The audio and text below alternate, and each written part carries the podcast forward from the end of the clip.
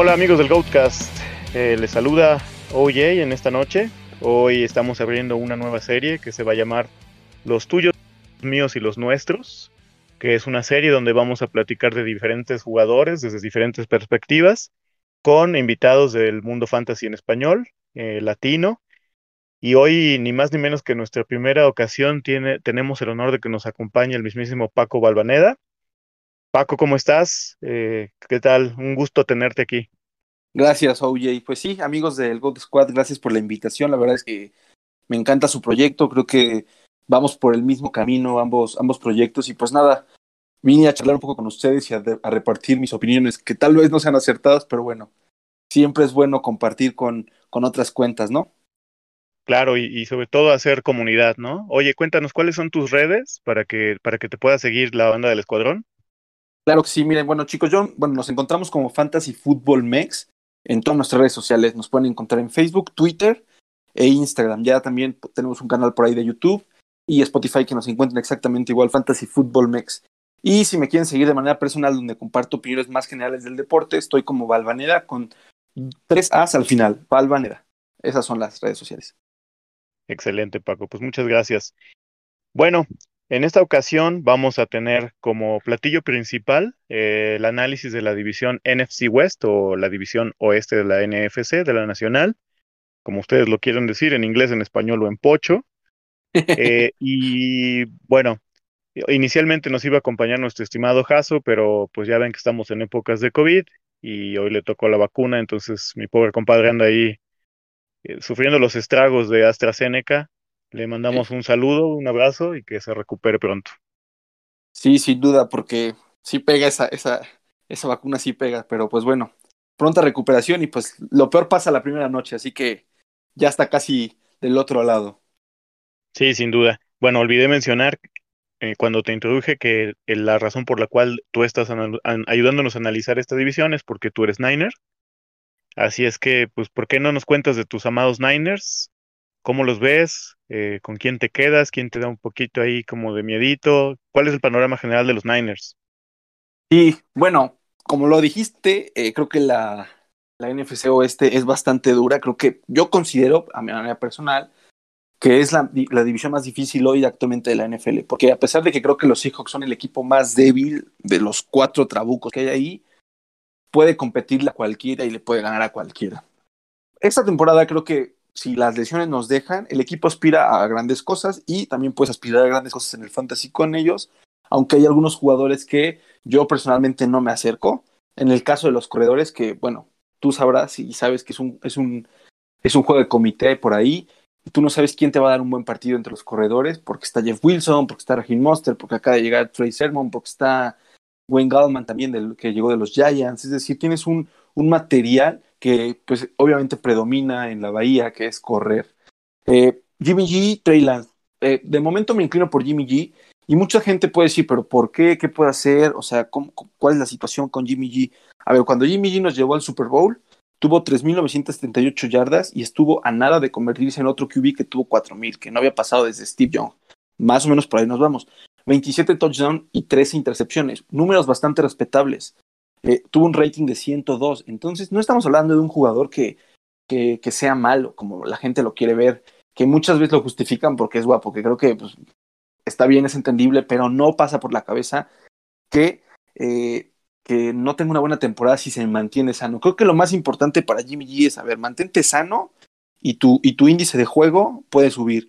Y mucha gente también te puede decir, pero es que fíjate que nunca tuvo partidos para ganar. A ver, el, el drive que tuvo contra los Saints, el drive que tuvo en la semana 16 contra los Rams, uno contra los Cardinals, o me parece que fueron dos contra los Cardinals en esa temporada que se llevó al Super Bowl. Eh, ya te estoy dando cuatro y, bastante importantes, contando que son divisionales tres de ellos. Por ahí con los Seahawks, eh, en, la primera en, el primer duelo sí tuvo errores, pero hasta Russell Wilson tuvo errores. Y, y en el partido que se definía el líder de la división, eh, realmente se lució bien. Ahora, yo personalmente creo que tenemos la ofensiva que no habíamos tenido en mucho tiempo. Si tú tienes en tus armas a un George Kittle, tienes a Divo Samuel y tienes a Brandon Ayuk, pues estás hablando de que tienes para repartir balones a diestra y siniestra. Fíjate que a mí eh, Jimmy G se me hace un gran valor, ya después hablaremos un poquito más de él. Yo no creo que, que Lance vaya a iniciar, si es que inicia este año, que vaya a ser pronto. Necesitarían darse muchas cosas para que Trey empiece. Entiendo que hay mucho hype, ¿no? Siempre, sobre todo los que venimos de Dynasty, a veces le damos un hype enorme a los novatos, ¿no? Entonces a veces incluso llegas a ver drafts donde ves jugadores como Amon Saint Brown yéndose en octava, séptima ronda de una liga redraft cuando son monstruos completamente diferentes. Y en ese sentido yo creo que se tendrían que dar muchas cosas para que Lance juegue. La primera, y ojalá no pase, una lesión de Jimmy G. Esperemos que este año se mantenga sano. Sabemos que es un deporte violento, pero pues lo ideal siempre es que jueguen toda la temporada. Y, y esto te lo digo porque San Francisco tiene un roster contendiente. No recuerdo ahorita las líneas de Las Vegas, pero San Francisco tiene que estar entre los cinco contendientes de la NFC, junto con Box, obviamente, con Rams, con Packers y por ahí Seahawks se me hace. Deben ser los cinco más altos. Eh, espero no estarme perdiendo ninguno. Y pues tú como coach le vas a dar las llaves del carro al coreback que puede, ¿no? Muchas veces somos, sobrereaccionamos mucho los fans y le hacemos muy mala fama a los jugadores, pero la realidad es que Garapolo es un, un coreback competente, que incluso para ligas profundas o para los que gustamos de hacer streaming en redraft, es una oferta valiosa. Yo en lo personal, fíjate que no le doy mucho valor a, al famoso strength of schedule, ¿no? Que es este, esto de las defensivas complicadas que puedan enfrentar. El ejemplo más claro que tengo, y, bueno, lástima que ya no pudo entrar Jaso, nosotros el año pasado los dos agarramos a Josh Allen por todos lados donde pudimos, ¿no? Y el, ese famoso Strength of Schedule, cuando se, se veía al iniciar, al previo la temporada de 2020, se veía súper, súper difícil el cierre de, de Josh Allen. Creo que era como de la semana 10 en adelante. Y no, pues cuál, o sea, Josh Allen hizo pedacitos a todos los que quiso, ¿no? Entonces, hay que dejar que la temporada se desarrolle, a veces pasan cosas que uno no preveía. Y yo honestamente tengo mucha fe en, en mucho del talento que está en San Francisco como tú dices, con excepción de los running backs. Eso sí, no los pienso ni tocar. Sí, sí, y, fíjate que por ahí vamos a tocar otro tema en, un momento, que a lo mejor la gente se va a quedar como de, pero por, pero también es un tema que, si, si lo vas analizando y vas entendiendo el por qué, te vas a poner a pensar, bueno, es el valor de este jugador, que obviamente en, en temas fútbol, eh, totalmente útil y totalmente superior, y por algo se considera así, pero en temas fantasy creo que este año perderá un cierto protagonismo. Y bueno, sí, lo de los, de los estoy totalmente de acuerdo, son intocables, la verdad es que no me acerco a ninguno. Eh, por ahí también la temporada pasada, cuando se me lesionaron muchísimos, porque tuve muchos problemas con los running backs, empezando por Juan Barkley, eh, pues recurrí, recurrí a, a, a McKinnon, que empezó bien por ahí, pero empezó a bajar. Y, y, a ver, también tocaba un poco el tema de Jimmy G, también. Creo que, exacto, tú le vas a dar el carro al que, al que, al que le, al que está listo para jugar. Y creo que Shanahan siempre ha, hecho eso.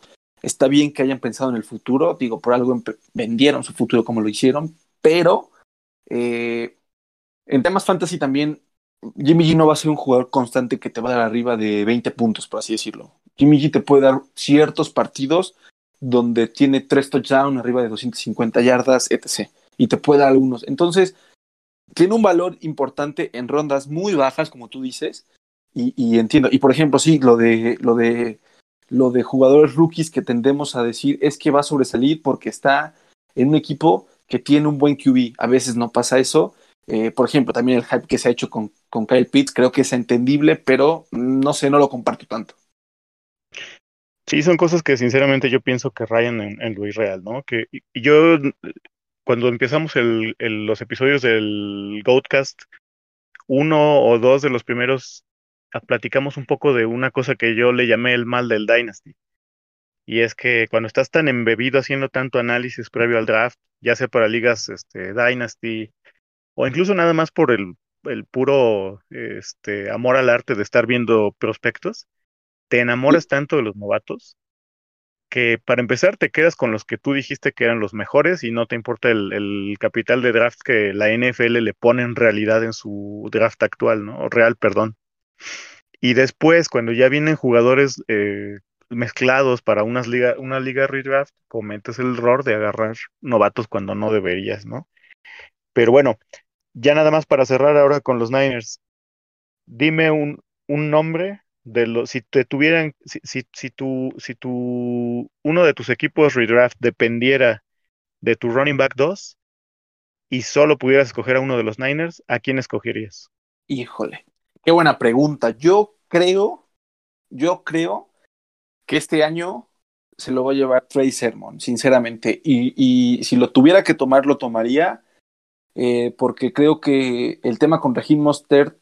Mm, y, y, nos vamos a meter un poco en el tema extra cancha. Eh, siento que no ha estado dando el rendimiento, aunado a las lesiones que desgraciadamente tuvo el año pasado, pero creo que fue un jugador que brilló en la temporada en la que todos los 49ers brillaron. Pero siento que su valor va a empezar a bajar también por la edad. Tú sabes que, bueno, como dices, es un deporte violento, los golpes no son en vano y más para los running backs, y creo que su valor empezará a bajar. Y creo que ahí es donde Trey Sermon, como lo dije, bueno, también hace un ratito, empezará a tomarle las riendas de ser un running back uno. Si yo me pudiera decantar por uno, sería Trey Sermon, sin duda. Creo que me gusta mucho la selección que tuvieron los 49ers. Eh, me encuentro en él un jugador bastante completo en su posición, sinceramente. Excelente. Bueno, ahora vamos con el siguiente equipo de esta división, que pues son ni más ni menos que los Cardinals de Arizona, otrora Cardinals de Phoenix. Eh, aquí tenemos dos studs en sus posiciones, que son, para empezar, Kyler Murray, un, uno de los famosos Konami Codes, ¿no? Este, este coreback que corre mucho y que ha venido a hacer la diferencia ya en, en los últimos tiempos. Yo tengo un stat bien, bien curioso. Estuve analizando las tendencias de las yardas terrestres de los, de los corebacks top 6 de 2013 para acá, Paco. Y fíjate que encontré que el promedio de yardas para cada uno de esos corebacks ha ido subiendo prácticamente constantemente año con año. Por ahí hubo una fluctuación u otra, pero ya ahora cuando tomas los top 5, top 6 de, de, de los corebacks al final del año y observas incluso además su, esos este, famosos puntos por juego, que es lo que nos importa, ¿no? Esa, esa consistencia juego a juego los más altos pues, son Kyler Murray, Josh Allen, Patrick Mahomes, Russell Wilson, Deshaun Watson. Lamar este año ni siquiera terminó en top 6. Y todos ellos estamos hablando que son este, corebacks que corren 300, 400 yardas. En el caso de Murray, 800 yardas y 11 touchdowns. Entonces, no, de hecho, Kyler Murray fue el coreback 1 el año pasado. Creo que lo puede volver a repetir. No lo descarto. No creo que sus posibilidades sean como del 100%, porque pues ahí están Josh Allen, Patrick Mahomes y Lamar, además de que Dak regresa de lesión y pues Russell Wilson ya un año más asentado con, con DK Metcalf y con Lockett, pero sin duda Kyler Murray tiene todo para seguir siendo al menos top, ¿no? O sea, seguir siendo ese tier alto de, de corebacks.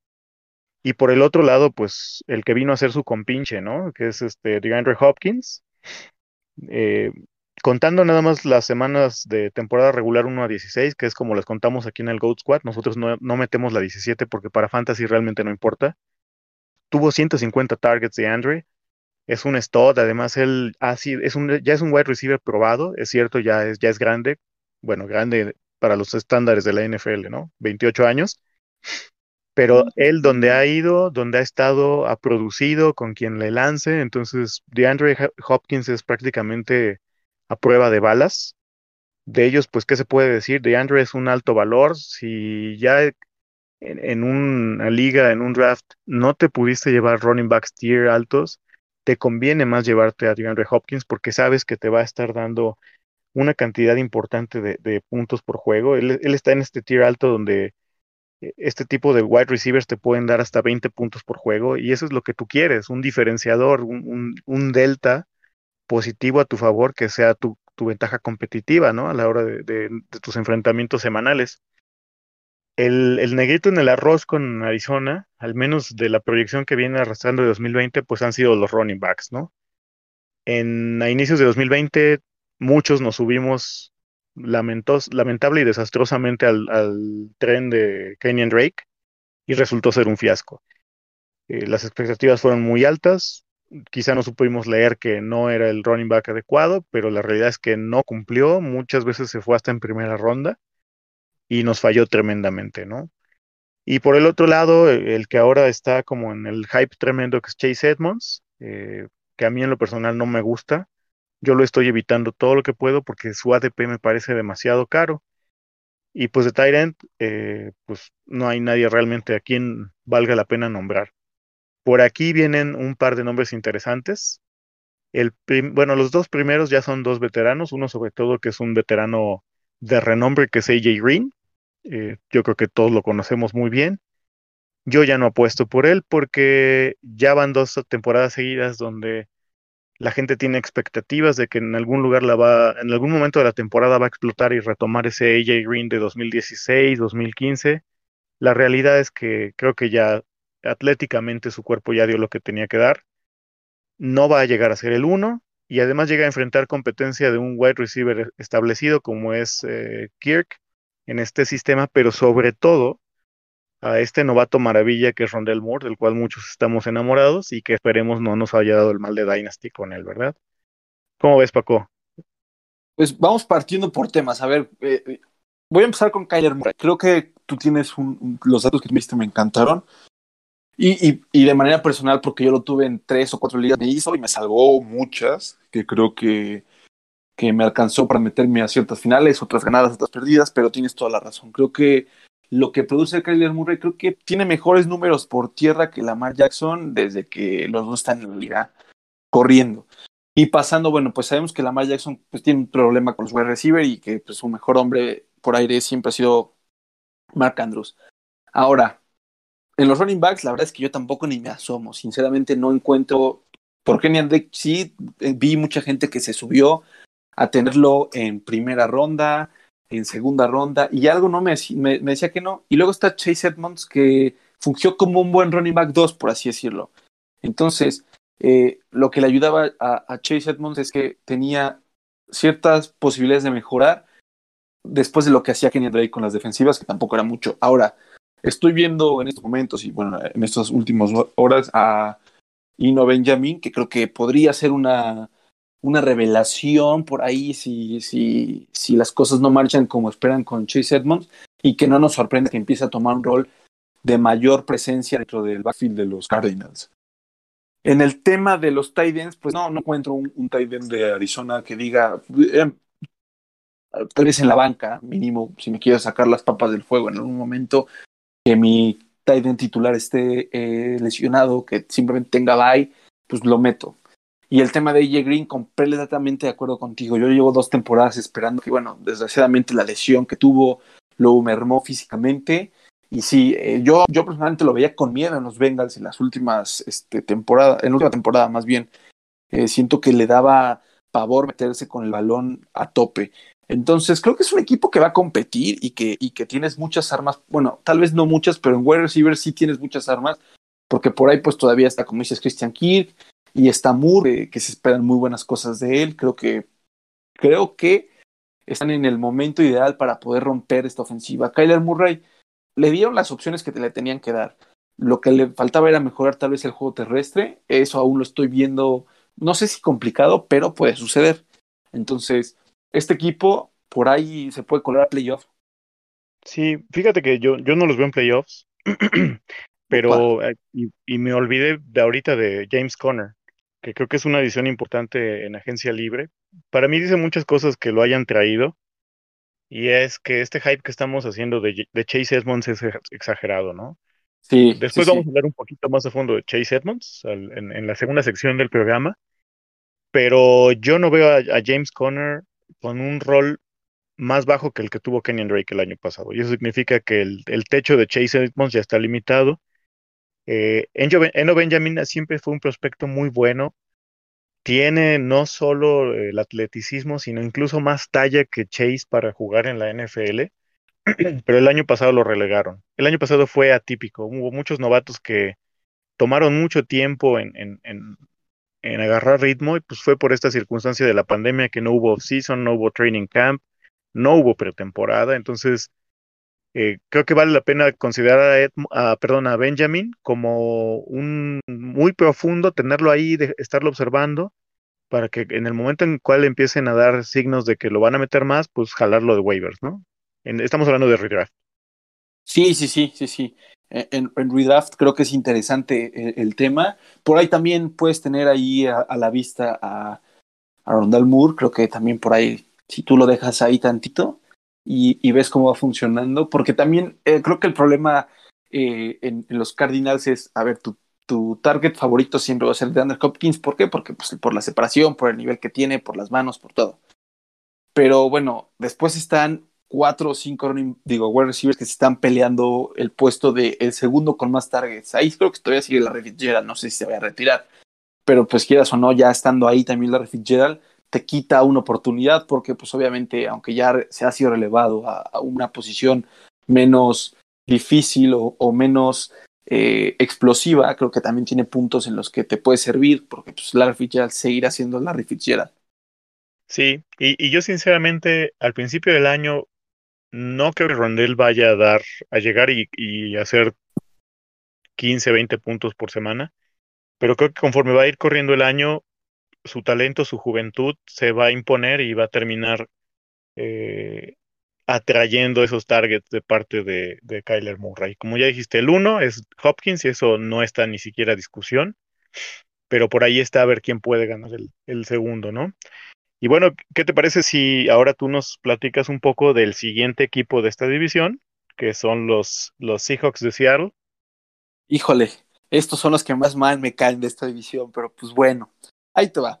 ¿Qué pasa con los Seahawks? Yo creo que los Seahawks tienen muy, muy buen equipo, pero también siento que siguen descuidando mucho a su baluarte número uno, que es Russell Wilson. Por ahí eh, le dan una, una, una, alguien de línea, pero pues también estaban reaccionando hasta la sexta ronda, me parece. Tuvieron muy poco margen de maniobra en este draft. Pero, a ver, tenemos a DK Metcalf, que claramente se perfila para ser el target favorito de Russell Wilson. ¿Por qué? Porque lo tiene todo, velocidad, altura, eh, fuerza. Es muy bueno para lo que le gusta más a Russell Wilson, que son rutas largas o profundas, por así decirlo. Luego por ahí está Tyler Lockett. Yo personalmente no soy muy fan de Tyler Lockett. Y la razón es porque te puede dar un muy buen juego y te puede dar tres malos. Y viceversa, te puede dar tres buenos juegos y te puede dar dos malos. No es un jugador constante, algo que con Dickett Metcalf eh, en el fantasy sí hemos encontrado. Eh, los running backs, híjole. Chris Carson, mm, lo tomé en algún momento del fantasy y, y me ayudó. Pero es un jugador que a veces suelta mucho la bola y que ha estado en las últimas dos temporadas muy constante en lesiones. Eso le abre la puerta a otro tipo de, de, running backs que también con mucho trabajo han estado ahí. En los tight ends, hoy en día siento que es una posición que, que, les, que les falta. no, no, recuerdo cómo se llama el, el, de los Rams que acaba de llegar. Este. Ah, sí, Everett. Everett. Everett. Puede ser que Everett pueda romper un poco ahí la situación y, pueda tener un protagonismo. Ahí también podríamos tenerlo bajo, bajo revisión en alguna parte de la temporada. Creo que puede explotar porque creo que también con, con Russell Wilson es un jugador que reparte y reparte bien. Pero yo lo veo, fíjate que yo, al contrario de los Cardinals, yo veo a los Seahawks fuera de, de, de postemporada. Creo que es el equipo más débil a mi parecer. Ya si hablamos de la defensa, bueno, tienen por ahí un par de buenos jugadores. Eh, bueno, por, digamos que tres. Carlos Dunlap les vino muy bien. Eh, Jamal Adams es un jugador, es un playmaker de la defensa junto con Bobby Wagner. Pero siento que de los cuatro de esta división, el más débil actualmente, y me parece que en temas fantasy los que más te pueden soltar, ser relevantes este año van a ser pues, Russell Wilson y DK Metcalf. Ok, fíjate que nosotros desarrollamos acá en el Ghost Squad una métrica que le llamamos el, el rango impacto, eh, que es medir la, consistencia semanal de cada jugador, ¿no? Si tú tomas en un vacío, como hacen muy malamente muchos analistas, los números totales de DK Metcalf y de, de, de Tyler Lockett, Metcalf en PPR de semana 1 16 fue el número 3 y Lockett fue el 8. Pero cuando nosotros, cuando nosotros ya nos metimos a desmenuzar todo eso, Metcalf tiene una eficiencia muy por arriba de la media, eh, no terminó como el 3, él de hecho termina como el, déjame ver, y lo tengo, como el 7, que es, hay un pequeño delta, pero vaya, no es nada gravoso, ¿no? O sea, esperas que haya ciertas variaciones. Eh, por ejemplo, arriba de él, te voy a decir quiénes que quedaron en eficiencia. Davante Adams es el 1, Calvin Ridley el 2, Tariq Hill es el, 3, Stephon Dix es el 4, DeAndre Hopkins es el 5 y Thielen es el 6. Después viene Metcalf y abajo de él, en esta métrica, quedaron AJ Brown, Allen Robinson, Brandon Ayuk, puro peso pesado, ¿no? y pues, ¿dónde crees que cayó Tyler Lockett? No sé, un 15 por ahí. No, te quedaste corto, 29. Uf. Sí, su inconsistencia es tremenda. De hecho, eh, después vamos a pasar junto con el episodio en nuestras redes y en las tuyas. Claro. Voy a pasar esta, esta métrica si tú tomas como un mapa de colores, pues nosotros tenemos como un semáforo, ¿no? Que va de rojo, naranja, amarillo, verde claro y verde eh, intenso. Es, es, es, como un arbolito de Navidad, ¿no? Ves prenderse foquitos de varios colores y eso no es bueno, porque tú lo que quieres es alguien constante. De nada te sirve un wide receiver que va a tener 50 puntos una semana y después te va a dejar botado con menos de 10 puntos tres semanas seguidas, que es literalmente lo que pasó con él. Entonces sí, sí, estoy de acuerdo con eso. Me, asusta un poco él, eh, pero aún así como flex, a lo mejor lo tomaría dependiendo de la situación. Pero sabes también lo que me sorprende, creo que se hizo de un muy buen nombre, pero también cuenta mucho las, las, los catch que ha tenido súper espectaculares y a veces lo toman muy alto. Eso es algo que me llama la atención. Yo, fíjate que si lo encuentro en una ronda 4 o 5, no, no pasa por mi cabeza, pero eh, siempre está también el, el aliciente de decir, es que está con Russell Wilson. Y ahí la gente, pum, dice, no, es que está con Russell Wilson. Ahí cambia todo, no sé cómo lo veas tú. Sí, sí, definitivamente. Muchas veces tenemos esta idea equivocada de que todos los corebacks top hacen wide receivers 2 o 3 relevantes, y eso no es cierto. Estaba leyendo una estadística y en Kansas el último wide receiver 2 relevante es de hace como 14 años ya sabemos que él sí funciona casi como un wide receiver, es lo que nos gusta creer en fantasy, pero no deja de ser un tight Claro. Y ahí tienen a Tyreek Hill. Eh, y además, pues acá en Seattle nunca ha habido, eh, pues, ¿te acuerdas cuando estaba Baldwin, no?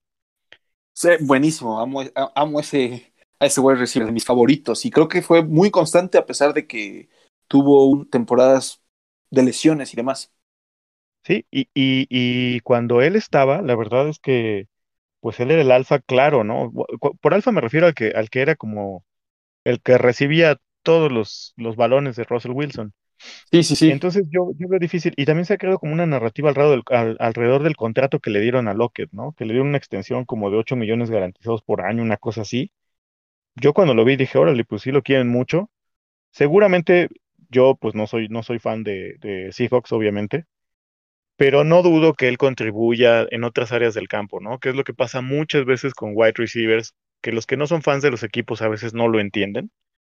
No dudo que sea bueno abriéndole el campo a DK Metcalf, lo cual es necesario, ¿no? Porque no puedes mandar a DK Metcalf todo el tiempo allá solo, o que ayude con esquemas de bloqueo, que incluso pues sea un líder, que haya muchos intangibles que no vemos en fantasy reflejados en puntos, pero sí, sí, a mí sí me cuesta también digerirlo, y es que mira, él se está yendo eh, después de Cooper Cup y antes de DJ Moore, antes de Deontay Johnson, antes de TJ Hawkinson, eh, incluso casi 10 picks antes de Brandon Ayuk. Y yo, sinceramente, tomo a Ayuk 10 de 10 sobre Lockett.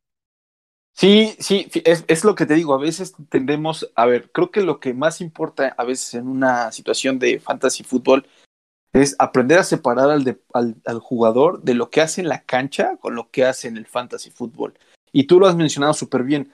A lo mejor, ¿qué es lo que te da eh, Tyler Lockett? Pues a lo mejor cuando, cuando llega el balón en el mismo lugar donde está, eh, bloquea muy bien y hace que se escape este DK Metcalf o cuando es una jugada para que corran, te hace muy buen bloqueo, como dices, un buen líder. Y a veces lo que no entendemos, dicen, es que no es muy eficiente en el fantasy fútbol, no es bueno. Bueno, por supuesto que a lo mejor su función principal, como muchos de los tight ends, a lo mejor no es salir a recibir pases, es bloquear un pase o bloquear una carrera para que el jugador que tú en otras ligas lo tienes y dices es que es magia pura, no te das cuenta del trabajo oculto que hacen cada jugador. Entonces, cuando más o menos vas aprendiendo a diferenciar esas situaciones, te das cuenta de lo que puedes tomar y lo que no puedes tomar y cuál es el real valor de cada jugador. Sí, definitivamente, A veces estamos muy desconectados del, del fútbol real, ¿no? En fantasy. Sí, sí, sí. Pero bueno, vámonos con el último equipo de esa división. Eh, a mí en lo personal me gusta mucho cómo se está configurando la ofensiva y pues obviamente son los Rams de Los Ángeles.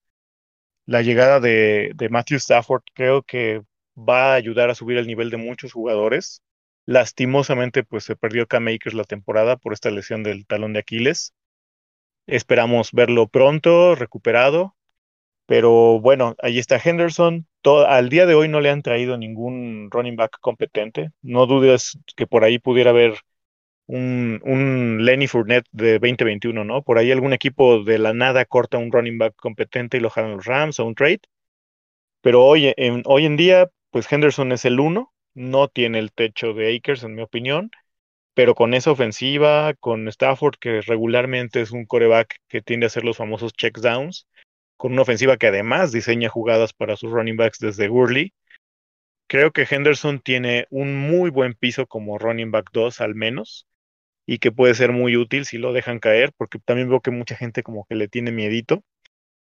Stafford está muy barato, está yéndose en séptima ronda, el coreback 10. Yo sinceramente en una liga redraft, si me puedo llevar en las primeras seis rondas dos running backs stot, dos wide receivers stot, un tight end y por ahí todavía alcanzó a pescarme un muy buen wide receiver, con Stafford Tamarro un muy buen roster en mi opinión. Y creo que mucha gente quedó lastimada el año pasado, ya lo hemos dicho mucho aquí en el Goatcast, porque en 2020 se tenían muy altas expectativas de Stafford, pero la salud no lo dejó, el esquema de los Lions tampoco, y Matt Patricia, ¿verdad? Que no es como muy brillante.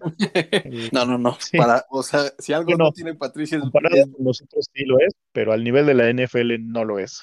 Sí, sí, sí. Entonces, pues yo creo que Stafford va a llegar a un buen lugar donde lo quieren, se siente motivado, lo veo encendido, a mí me parece un muy buen coreback, muy menospreciado. Y creo que esto le va a ayudar mucho a tanto a Cooper Cup como a Robert Woods. Los dos son como jugadores espejo, ¿no? En muchos momentos, son como un, un flip-flop, no sé si conozcas estos conceptos de electrónica, que puedes conectar a uno o al otro y es exactamente lo mismo prácticamente, ¿no? Creo que ambos van a gozar de buenos números, de buen volumen y sobre todo de muy buenos pases. Y por ahí Higby va a subir, eh, obviamente, eh, en su calidad de juego. No lo veo como un Tyrant top, como muchos lo están viendo. Ya por ahí me eché un debatillo acalorado. Creo que inclusive tú estabas, ¿no? En aquella conversación. Sí, yo, yo eh, fui, yo fui este ferviente creedor de que Higby va a tener una temporada tal vez de top 10, por así decirlo. Sí, top. Es que fíjate que después de, de Kittle, y no sé si vaya a entrar Pitts en esta conversación, incluso Hawkinson y Fant, que son como Hawkinson, la capita que está ahí detrás de ellos, que son como los, los aspirantes al Tier 1, los, los que están para abajo se lo pelean, ¿no? Entonces, no lo veo fuera de su rango de posibilidades, pero pues vamos a ver cómo se desarrolla la, temporada, porque la realidad también es que en 2020 teníamos expectativas muy altas de él y no se cumplieron. Se puede argumentar que estuvo Gerald Everett. Yo siempre he sido de la opinión que cuando un jugador es muy bueno, su talento debe sobresalir sobre el esquema ofensivo. Vamos a ver qué pasa. Creo que vale la pena tomarlo en rondas bajas, ¿no? Cuando ya no, te ya no eres capaz de tomarte un Tyrant top, no vale la pena quemarte para mí un, un pick de rondas intermedias, vete por uno bajo y creo que Higby puede ser, a menos que lo hayan inflado el valor, el valor, ¿no? Pero creo que él debe andar como en ronda 9-10. Sí, Mira, yo, yo soy muy fan de, de, de, eso. Yo, si ya no alcanzo un top 4, que para mí es Kelsey, eh, Waller, Kill, TJ Hawkinson, la verdad es que no tengo mucha fe en Kyle Pitts para que sea un top 5 todavía. Por ahí Mark Andrews, porque pues, la, la, la, lesión de, este, de Bateman con los Ravens eh, pasa. Y, y concuerdo, eh, si encuentras a Higby por ahí, ya, ya más o menos tienes una situación complicada, una situación más bien eh, de que, bueno, ahora, el tema Stafford, completamente de acuerdo contigo, el tema con los Lions no fue una situación que le ayudara, con, con Matt Patricia, que la verdad es que junto con Adam Gates, vaya, vaya dúo de, de head coach, que creo que nunca van a volver a, ser este entrenador en jefe de la NFL, y que bueno, eh, creo que ya lo estaba facilitando ahora también. No solamente seleccionaba Stafford, por ahí seleccionó este Leandro Swift, seleccionaba este, ah, no me acuerdo del corredor, creo que se llama este Kerrigan, por ahí ya Daniel Mendoza ya no llegó. Ren Johnson, sí, sí, sí. Ya por ahí no llegó este, eh, ¿cómo se llama? Bien, este Daniel Mendola, Kenny Golay también, a pesar de que es muy buen wide receiver, se lesiona demasiado. Y Stafford también Sí. ya dijo, ¿sabes qué? Mejor no arriesgo nada y ya. Creo que lo mejor que puede pasar y lo que mejor pueden hacer es entender que la llegada de Stafford, yo creo que sí maximiza mucho a sus, a sus wide receivers. Por ejemplo, yo sinceramente pongo arriba a Robert Woods que, de Cooper Cup en esta temporada. Siento que la versatilidad de Robert Woods le va a dar mucho, mucha, mucha profundidad a lo que puede hacer eh, Matt Stafford. Cooper Cup es muy bueno, saliendo del slot prácticamente es el mejor en la posición para mí y, y te da buenos puntos, pero también ha caído en una intermitencia a, raíz de lo que pasó con su lesión en, los últimos, en la última temporada y no sé cómo quiera ver, cómo, cómo le va a ir en esta. Los corredores, bueno, como dices, no le han traído a nadie, pero bueno, por ahí todavía está Le Bell, que pues, con esta línea y con este equipo puede que funcione, aunque con los Chiefs tenía la misma situación y simplemente no dio para más. Creo que por ahí podría pasar que se quede este Henderson como, como running back 1 y la verdad es que tampoco me desagrada, digo, no es Cam Makers, pero, pero para que lo tengas ahí en, en un flex también, no lo sé, eh, creo que puede suceder algo bueno. Y a ellos, muy por encima de mi amor por los 49ers, lo veo ganando la división. Sinceramente, creo que si tú ves este equipo hombre por hombre, tendría que estar peleando el duelo de conferencia con los Bucks para ver quién llega al Super Bowl, sinceramente. Sí, sí, yo los veo a ellos como los claros contendientes de esta división. Obviamente todos van a perder con los Packers, pero ya eso lo platicaremos después. Y fíjate, ya nada más redondeando, Woods es ronda 4, Cobb es ronda 5. Entonces, eh, pues ahí depende ya como, yo, yo siempre les, les, les, digo a la gente cuando me pregunta, oye, ¿cómo, ¿cómo le harías para arrancar tus primeras 4 o 5 rondas? Deja que el valor te caiga. Y con eso me refiero a el jugador más valioso que tengas en ese momento en el draft board libre, ese agarra. Que no te importe si sea wide receiver, running back, tight end, porque a veces por, por llenar un hueco, por llenar una cuota, dejaste de perder valor en otra posición que pudo haber sido mucho más valiosa.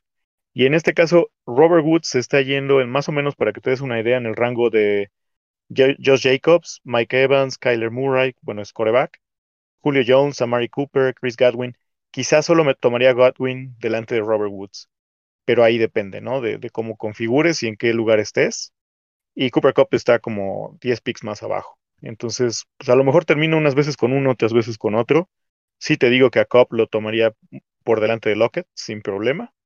Sí, sí, totalmente concuerdo. También por adelante de Thielen, ¿eh? A Thielen ya me da miedo su edad, pero bueno, ya hablaremos después de, de esa división. Robert Woods es un jugador muy completo, como lo mencionaba, se me hace muy versátil, te puede jugar este, jugadas eh, de corrida con, con, el corredor, se me fue el nombre de la jet sweep, que le encanta hacer eso mucho a, a Sean McVay y que son muy efectivas con, con Robert Woods ahí. Mm, es, es, un equivalente a lo que yo podría llamar un Divo Samuel, digo, guardando distancias, porque creo que Robert Woods está infinitamente arriba de Divo Samuel, pero es un jugador parecido en características. Son muy buenos para jugadas por pase como para jugadas por tierra. Entonces eso le da un, mayor po potencial en el equipo, en los equipos. Yo, por ejemplo, si tú me dices entre todos los que mencionaste, yo sí me quedo con Robert Woods. No me quedaría, por ejemplo, con Josh Jacobs, porque bueno, ya llegó Kenny Drake y está claro que lo que quieren hacer en los Raiders es, a ver, vamos a bajarle el, el tema de las acarreos a Jacobs y vamos a meter a dos que tengan la potencia para poder estar corriendo eh, en todo, toda la temporada. Y, y bueno, creo que, eh, por ejemplo, Matthew Stafford, eh, en tema fantasy, yo sí lo, lo tomo. Si ya no tomé a ningún QB en las primeras cinco o seis rondas, como dices, en la séptima, si me cae, está perfecto. Junto con 50 en, en, junto con Ryan Tannehill por ahí, creo que son las mejores dos opciones para tomar esta temporada. Sí, y, y fíjate que además en Rams están cantadísimos los dos titulares, que son Woods y Cobb. Cierto que Woods tiene y lo han utilizado al menos en los últimos dos años en este tipo de jugadas especiales, pero a los dos los puedes intercambiar, a los dos los puedes poner de flanker, de X, cuando son personal de tres wide receivers que ellos no usan tanto como otros equipos, porque Rams juega mucho con dos tight ends a veces, a veces con, con dos running backs. Ellos siempre están adentro del campo, entonces el volumen de juego ahí va a estar con ellos, son jugadores con piso muy seguro, y ahora con Stafford, pues se espera que ese piso además sea más alto, ¿no? Y, y, fíjate que, bueno, y ahí no sé cómo lo veas también para cerrar el tema de los Rams. Eh, fíjate que ahí hay alguien que no, no le están poniendo mucha atención y creo que tendrá un valor bueno en un Dynasty y, y, y es Tuto Adwell. Creo que puede pintar para hacer algo importante en los próximos años y esta temporada puede empezar a tener un protagonismo mínimo porque la verdad es que está junto a dos wide receivers muy poderosos, pero creo que Tutu Atwell tiene la pinta para ser un muy buen wide receiver en la liga. Fíjate que yo tengo varios shares de Van Jefferson en Dynasty, entonces estoy expectante de ver cómo se desarrolla el off-season ahí con ellos y las primeras semanas. Eh, pero salvo una lesión de Woods o Cobb, veo difícil que ellos tengan relevancia este año. Pero bueno, pues así cerramos este análisis divisional y ahorita le voy a dar una advertencia a toda la banda del escuadrón que nos está escuchando. Tomen un respiro. Lo que van a escuchar son palabras que son difíciles de digerir, pero Paco nos va a explicar por qué. Tómense un traguito de agua, una cervecita, algo. Ahorita vamos a platicar de voz y vamos a abrir con Paco entonces, esperemos que ya hayan tomado precauciones. Arráncate, mi Paco. Bueno, gracias. Y pues salud si están echando una cervecita ahí en mi honor, por favor. A ver, esto que voy a decir tal vez no le va a gustar a muchas personas. Creo que mi, mi booth para esta temporada, hablando de los 49ers, creo que va a ser George Kittle. O más bien, estoy casi seguro que va a ser George Kittle. Pero el tema es por qué. A ver, vamos a poner en contexto los números de George Kittle en sus primeras dos temporadas. Bueno, en 2018 y 2019. Tuvo 88 recepciones en el 2018 con 1.377 yardas y 5 touchdowns, de los cuales tuvo 136 targets. Eh, entendible, bien, muy buenos números. 2019 eh, tuvo 107 recepciones y tuvo 1053 yardas, 5 touchdowns y tuvo 107 targets. Ahora en el 2020, que podemos mencionar que las lesiones no lo dejaron tener una temporada completa, Tuvo 84 recepciones y 634 yardas y 2 touchdowns. Y solo tuvo apenas 63 targets. Entendible que es, la que es, la, que es una situación complicada porque pues, obviamente la lesión lo mantuvo, no recuerdo si 5 o 6 semanas fuera y obviamente le quitó cierto protagonismo. ¿Qué puede pasar este año que lo vuelvas, que lo haga hacer un boost? A ver, este año Jimmy G no solamente cuenta con George Kittle y Divo Samuel, ahí está Brandon Ayuk. Y si tú tienes una talla de wide receivers como Brandon Ayuk y Divo Samuel, está claro que le vas a quitar protagonismo a tu, a tu, a tu, a tu tight end, que es tu tight end estrella. Que eso no quiere decir que en el tema fútbol, como lo hemos venido platicando en este podcast, en esta plática, quiere decir que no sea un jugador potente. A ver, George Kittle también es muy utilizado para juegos de bloqueo. ¿Por qué? Porque lo hace muy bien. Algo que no te lo hace también Kelsey, que no te lo hacía tal vez también Gronk, y que él sí lo hace. Eh, si yo tengo la oportunidad, sinceramente, y yo sé que también OJ me va a decir que está seguro, si está entre las tres posibilidades, o ya se fue Kelsey, y estoy entre Darren Waller y George Kittle, sin duda me voy por Darren Waller. ¿Por qué? A ver, creo que el target favorito de, de Derek Carr es Darren Waller, y lo vimos porque tuvo muy buenos números la temporada pasada, eh, viene increciendo, como dicen algunos, pero a ver, vamos a repartir el, el número de, de, de targets que han tenido o que pueden tener en una, en una media que podría ser. A ver, en la temporada de debut de, de Brandon Ayuk tuvo 60 recepciones con 96 targets, 748 yardas y 5 touchdowns. Divo Samuel, que fue su mejor temporada la de rookie, porque también se le perdió, creo que jugó tres partidos la temporada anterior, tuvo 90 eh, recepciones con 125 targets y 1193 yardas con 4 touchdowns. Eso ahora súmenlo pues obviamente estamos hablando de que son este 150 recepciones, me parece, entre los dos. Ahora también sumemos lo que va a generar eh, Raheem Monster, que sale muy bien a pase, eh, también lo que genera eh, Troy Sermon, que también es especialista en pase. Creo que este año lo que va a perder Kittle es ese protagonismo. ¿Por qué? Porque ya tienes dos wide receivers muy buenos en tu wide receiver 1 y tu wide receiver 2. ¿Qué puedes hacer? Que ellos dos te van a jugar muy bien si, si, son perfectos en lo que hacen, por, ejemplo, Divo Samuel es excelente en los, en los, en los slants y en los flats y así, listo, pero Brandon Ayuk es un jugador de, profundidad y que te puede hacer jugar muy bien pases cortos. Siento que esta vez Kittle es el que va a perder mucho protagonismo. ¿Por qué? Porque también se va a predominar muchas veces el talento por tierra. Creo que esta es la ocasión en la que si yo dejo, si yo tengo a Kittle ahí y tengo otro Tyven como Waller, lo dejaría pasar no se confíen en lo que ha venido haciendo en las últimas temporadas, porque ahora el talento en ofensiva de los Niners es mucho mayor de lo que era antes. y creo que lo que tiene que hacer esta ofensiva es repartir bola para que todos estén en un mejor estado físico y, y las situaciones en las que tú puedas tener no solamente un objetivo, porque antes todos decían, bueno, si no es Divo Samuel, es George Kittle, porque por ahí Manuel Sanders era explosivo y te regalaba una muy buena recepción y un buen touchdown, pero no más. Y aquí ya vimos más o menos los números que han tenido.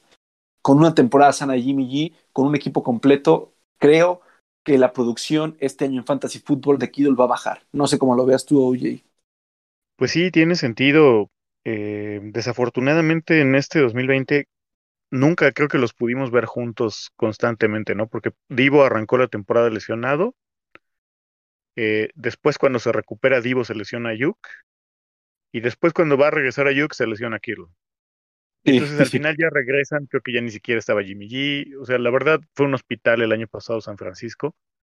Muchos de los números que tú tienes me, me hacen pensar que pues sí, esa es una tendencia importante y es obvio, ¿no? O sea, cuando tú tienes dos wide receivers de la capacidad que son Ayuk, que para mí está un escalón arriba que Divo, y Divo, que es muy bueno, obviamente e, es una facilidad para ti. Eh, Shanahan hace muchas jugadas para, mucho, para, para dejar abierto a, a, Kittle.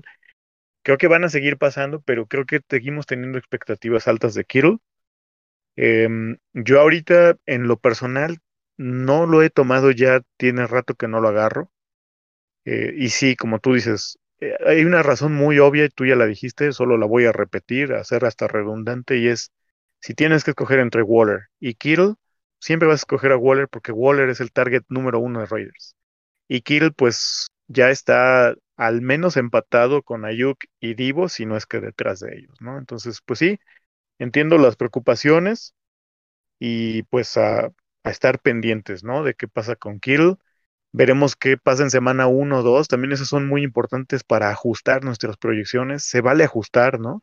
Porque muchas veces sí, sí, predecimos ciertas cosas y la experiencia ya te empieza a mostrar otras. Si ese es el caso, pues ya en ese momento le echaremos la alerta a todos nuestros escuchas y le diremos, ¿sabes qué? Véndelo, canjealo por otro tight más bajo y un wide receiver, algo, porque el nombre vende, ¿no? Sí, totalmente de acuerdo. Y, y como, hemos estado platicando, a ver, separemos el tema fantasy con el tema fútbol.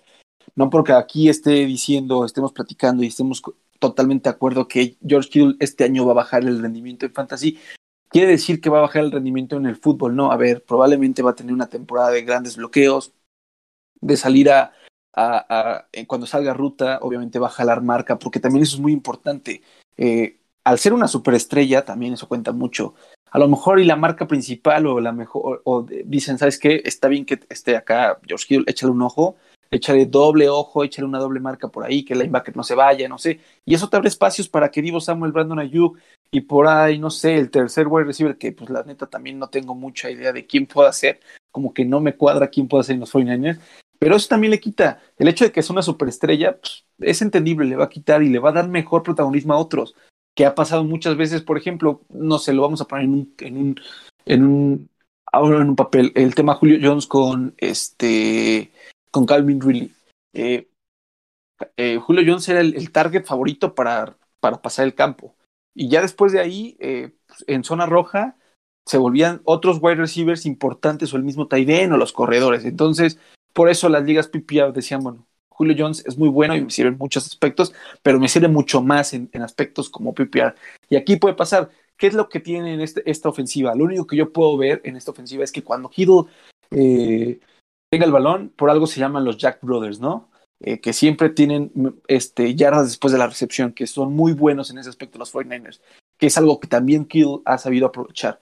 Ha tenido despliegues en los donde la recibe en la 30 y termina en la, en la, en la 30 del otro, del otro equipo. Entonces por ahí también puede ser, pero como dices, si tú ves que eh, eh, las primeras dos semanas no te está dando Kittle, si tú dices, oye, lo voy a vender, te lo apuesto que le van a dar un buen receiver de calidad y a lo mejor algo más. Sí, sí, sin duda. Y bueno, ahora vamos a conectar con el siguiente, eh, que pues es nada más y nada menos que Chase Edmonds, ya se los habíamos estado adelantando. La realidad es que él no tiene la talla de un running back de NFL. Por, por talla de un running back de NFL me refiero a un bell cow, ¿no? Un corredor de tres downs. Él mide 5 pies 9 pulgadas, y esa no es la talla de un corredor de tres downs. Estamos hablando que los corredores de tres downs son alrededor de seis pies Suena poquito, pero 7, 6 centímetros en esos niveles cuentan y cuentan mucho. Trajeron a James Conner, que es un, corredor típico de tres downs, que ha probado ser corredor de tres downs a pesar de sus lesiones y a pesar de sus situaciones extracancha, como la enfermedad que tuvo con el cáncer, ¿no? Y a pesar de todas las cosas que digan, James Conner es un running back probado eh, y también tiene mejor capacidad eh, tanto de correr rutas como de atrapar el balón que Chase Edmonds, que podríamos decir que es su, su lado fuerte. Hay otras par de estadísticas que juegan en contra de Chase Edmonds. Él nunca ha tenido una temporada de más de 100 acarreos. En su carrera ha tenido un solo acarreo dentro de la yarda 5, lo cual habla, y, ya con este, con este staff de cocheo, eso significa que no tienen confianza en él como un, un corredor de poder o un corredor que pueda correr entre los tackles. ¿Qué significa correr entre los tackles? Que hay una corrida designada para correr entre alguno de los huecos de la línea tú nunca vas a meter a un corredor menudito, ligerito, a, meter eh, eh, eh, a, meterse entre esos huecos porque es muy fácil que lo tacleen. Incluso un choque con uno de sus propios linieros lo puede tirar y entonces la jugada se pierde. Necesitas tipos robustos como Najee Harris, como Ezekiel Elliott, que además tengan la, la, potencia física para poder romper esos huecos cuando haya un pequeño contacto, ¿no? Entonces, todas esas cosas para mí juegan en contra de Chase Edmonds. Yo incluso tengo un hilo ahí en Twitter del famoso, lo, que yo llamé el efecto Duke Johnson. Esto ya, nosotros ya lo hemos visto y creo que no estamos aprendiendo como comunidad fantasy de lo que ha pasado en el pasado, valga la rebusnancia. Y es, eh, con, con Duke Johnson nosotros siempre quisimos que él fuera algo, siempre lo deseábamos, siempre lo proyectábamos y nunca pasaba. La carrera de Duke Johnson, me atrevo a decir que pues ya está prácticamente en su salida, de hecho ahorita creo que no tiene equipo, y nunca pasó nada relevante con él. Siempre llegó a alguien. Incluso en Houston llegó eh, David Johnson cuando ya estaba David Johnson lastimado, cuando ya venía con bajas expectativas, a un equipo en bajada y Duke Johnson no hizo nada. ¿Cuál es la peculiaridad entre ellos?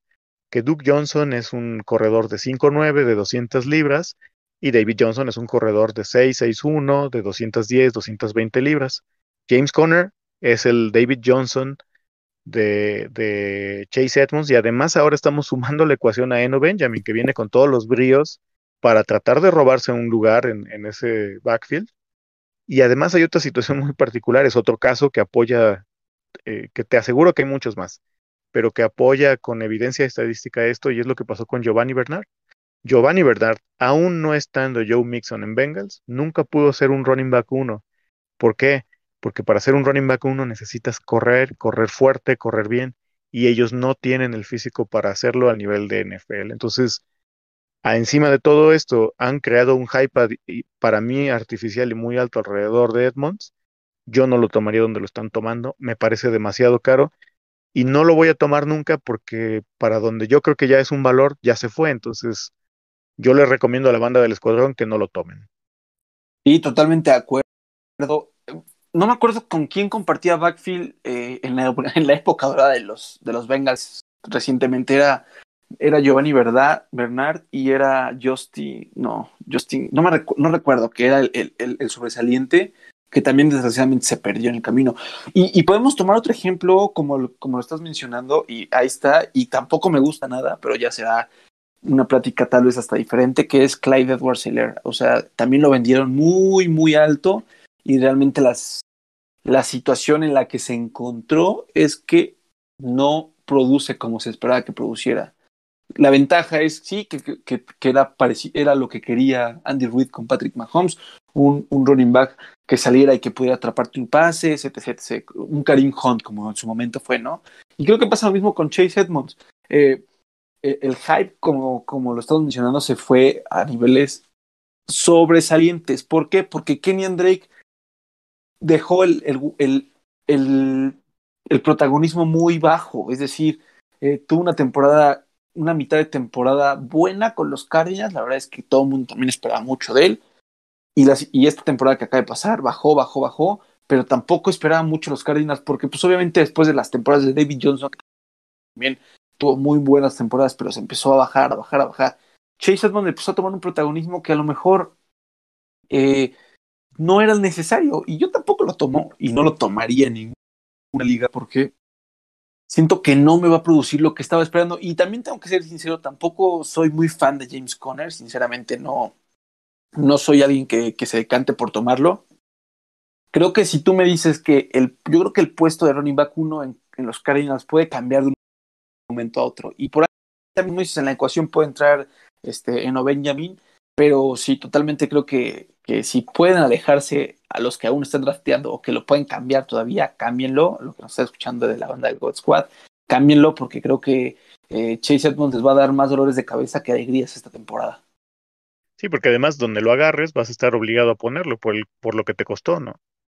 Sí, sí, sí, o sea, si ya lo tomaste en una, porque obviamente siendo running back son de los running backs que están saliendo rápido, porque claramente es la necesidad que, que mucha gente busca cubrir rápidamente, y dices, bueno, está Chase Edmonds ahí, te aparece con un, muy, un buen índice para tomarlo, mucha gente se va con la, con la finta de decir, sí, lo tomo ahorita, y a lo mejor dejó pasar, no sé, eh, un, un, este, un Josh Jacobs, que a pesar de que siento que también tiene una temporada muy baja, creo que tendrá una mucho mejor temporada que Chase Edmonds, por ejemplo.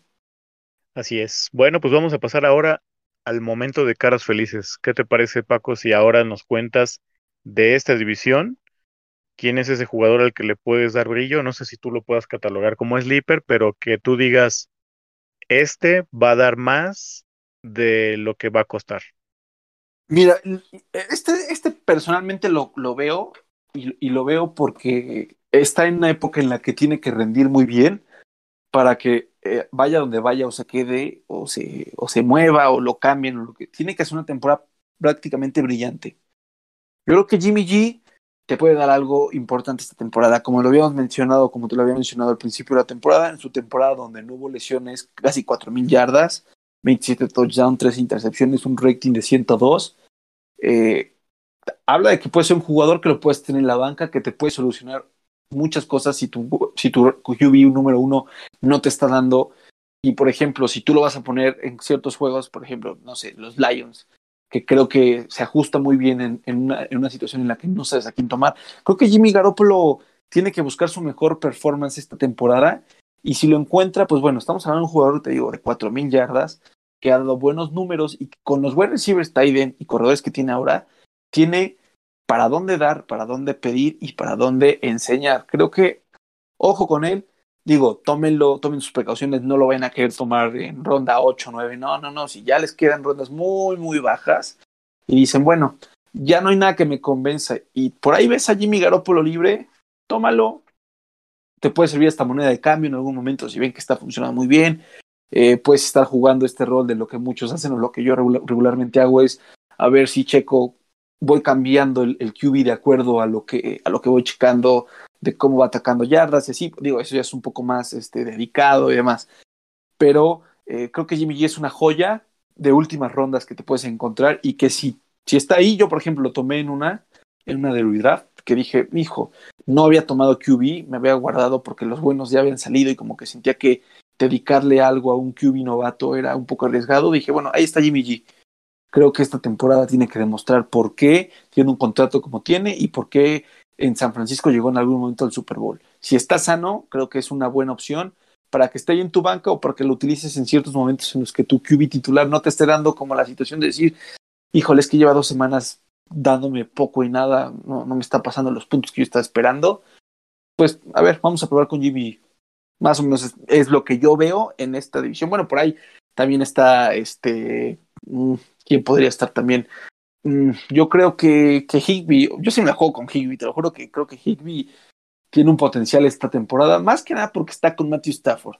Y creo que hay jugadores que te potencializan, como lo es Brady con sus wide receivers, sus corredores y sus tight ends. Creo que Matthew Stafford puede ser también un jugador que poten potencialice eh, el nivel de Higby.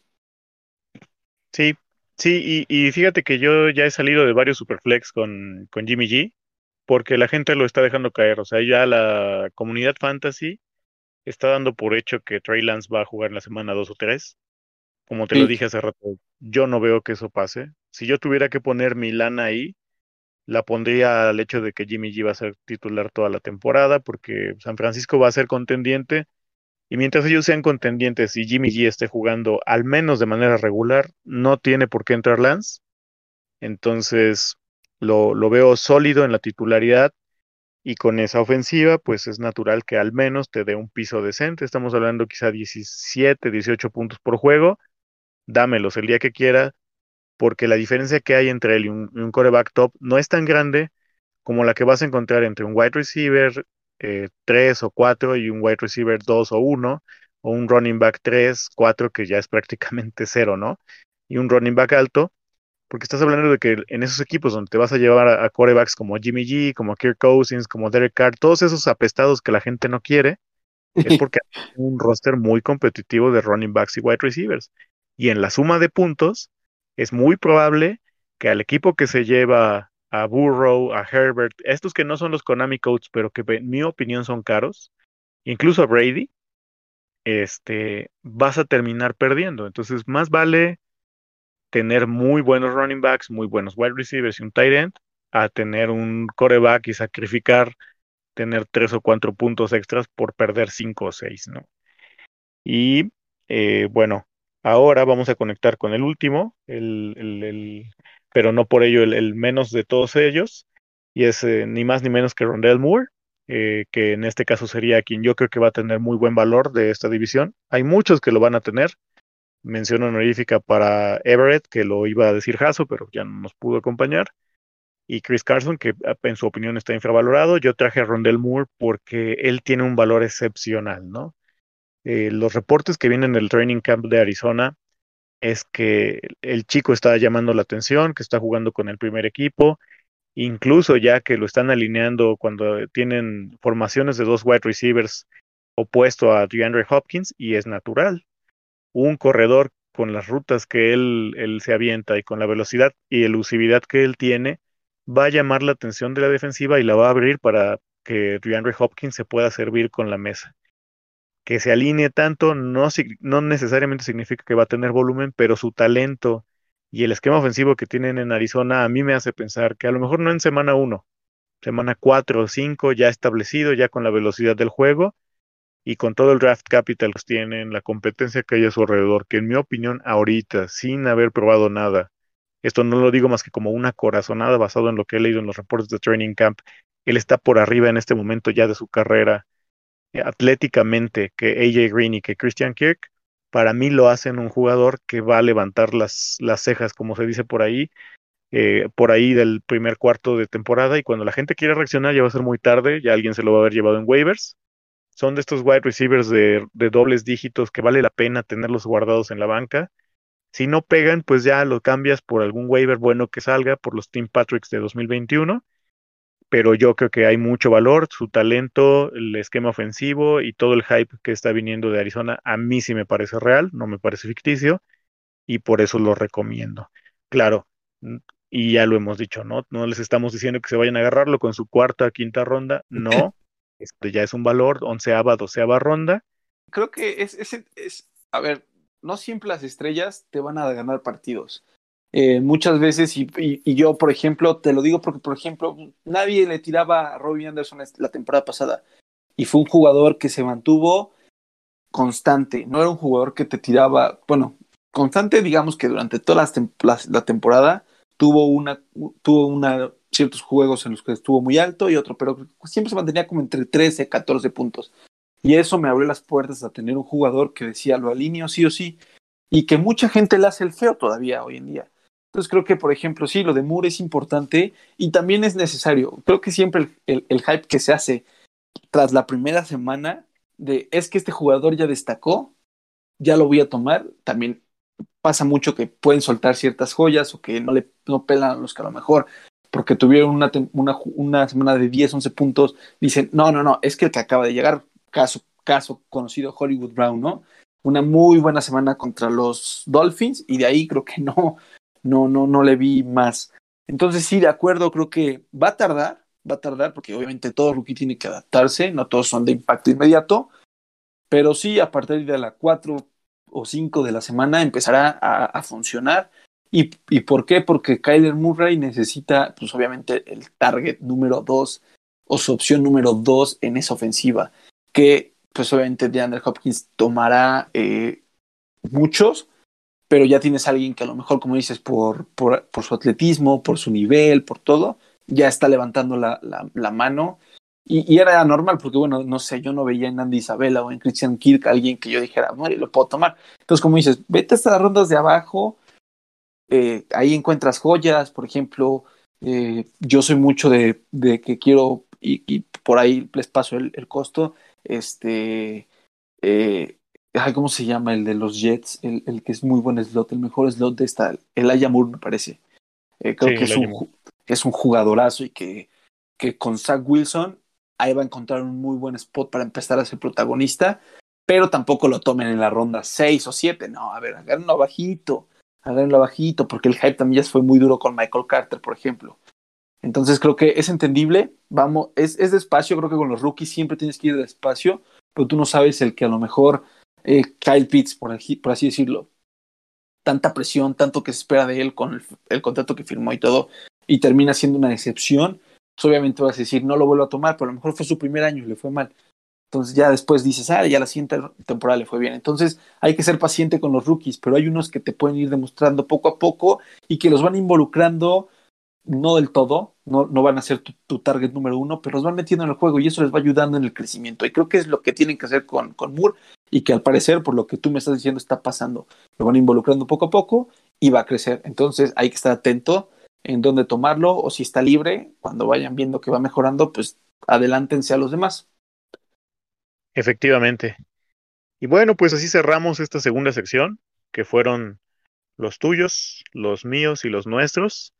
Te agradecemos mucho la colaboración, Paco, que seas el, invitado inaugural a esta sección. Esperemos que tu participación sea signo de prosperidad y pues verte acá pronto en algún otro episodio, ya con algunos otros miembros del Goatcast. Y bueno, las, las redes sociales de Paco ya las tienen al principio. De todas maneras, cuando publiquemos el, episodio, los vamos a repetir ahí. Y pues no sé si tengas algún comentario final, alguna conclusión o simplemente ya te quieras despedir, Paco. No, pues muchas gracias por la invitación en nombre de Fantasy Football Mex. Eh, igual mi, mi, mi, compañero no pudo venir, que es Gus, pero este, pues la práctica estuvo bastante buena, bastante movidita. Se me pasó el tiempo volando, me gustó mucho. Gracias, OJ, por la invitación.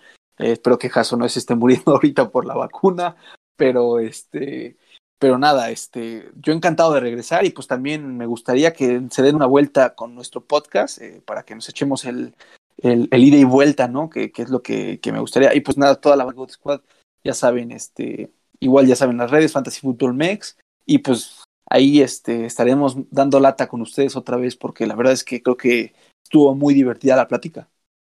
Órale, y a ver si cuando termine la temporada regular hacemos un recap contra todo lo que se vació aquí en este podcast y pues ver qué tal nos fue, ¿no? Con gusto te vamos a visitar en tu podcast Esperemos no caerte todos en banda y si sí, bueno, ahí nos haces lugarcito a todos. Y, y ya sin más, pues nos despedimos. Eh, un saludo a toda la banda del escuadrón. Ya saben nuestras redes sociales, Ghost Squad FF en Twitter, en Facebook.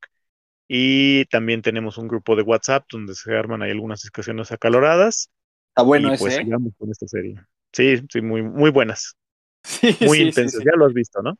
Sí, sí, ya hay apuestas de, de dinero y toda la cosa. O sea que sí, ahí, ahí se juega el todo por el todo. Pero sí, sí, la verdad es que qué bonito que, que la comunidad esté creciendo. Qué bonito poder compartir con gente pues el amor y la pasión que tenemos no solamente por el fantasy fútbol, porque creo que es, es, es, un, es una adición del amor por la NFL y pues nada, eh, vamos a seguir para adelante, que la comunidad siga creciendo y pues gracias por la invitación y a todos los, a toda la banda del God Squad bendiciones. Cuídense, no salgan. Todavía la pandemia está empezando a, ponerse dura. Entonces, medidas de precaución, chicos. Y disfruten la pretemporada. Pueden, tienen el pretexto perfecto para quedarse en casa. Les mandamos un abrazo a todos. Este fue el Goatcast. Hasta luego.